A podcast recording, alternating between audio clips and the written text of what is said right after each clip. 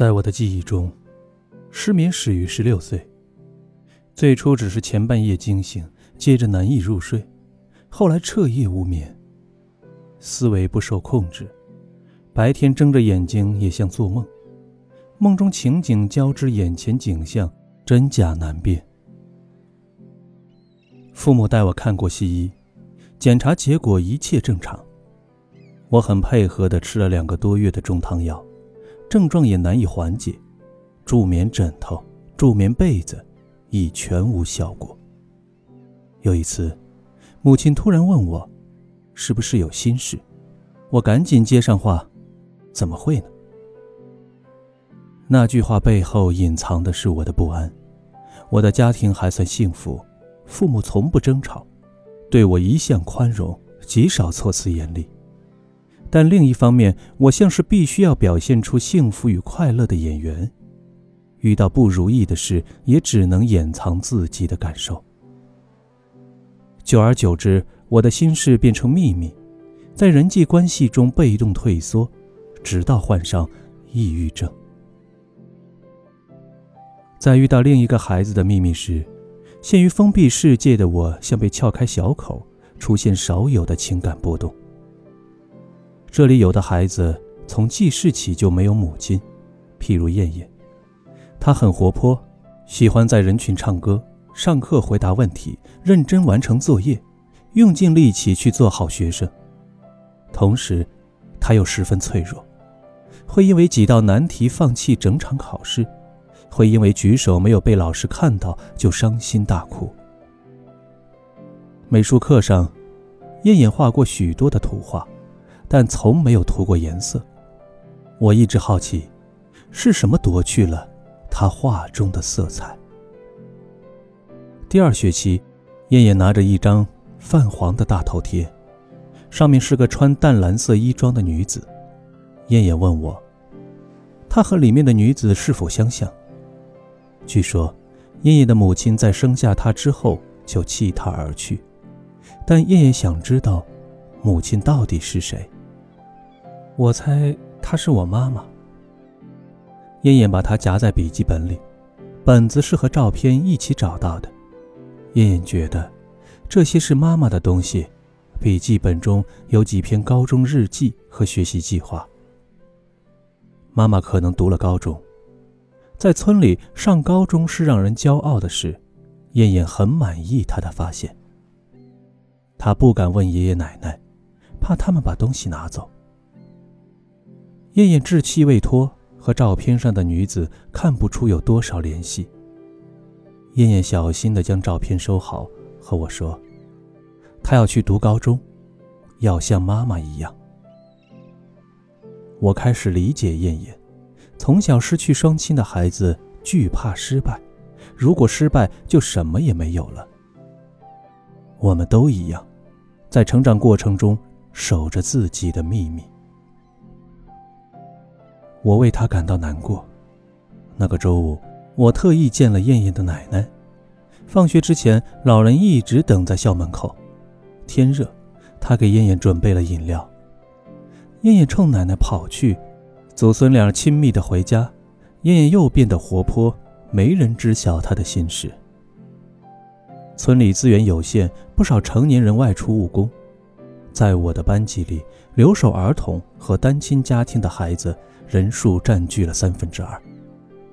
孩子们大多孤单，喜欢寻求老师陪伴。汪明说：“学生们一来，难以静下心看书，只好和他们约定，如果不紧急，尽量在第二天上课前再来敲门。”学生们认真的点头，但是关于紧急，学生们的定义和老师明显有区别。有一次，学生拼命的敲门。只是为了让汪明下楼去看彩虹。马上就要消失了，学生一脸的焦急，汪明有些哭笑不得。和学生去了操场，雨后，山那边有一抹彩虹。学生们也来敲我的门，送我课间画的画做的手工，这是学生在向老师表达喜爱。起初，由于抑郁症，我常无动于衷。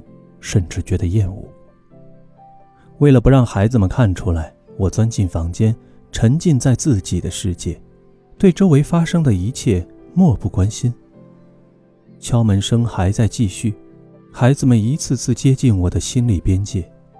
我慢慢的学着打开门，回到老师的角色，把抑郁情绪暂时反锁在门内。情绪尚可的时候，我喜欢坐在宿舍门口和学生聊天。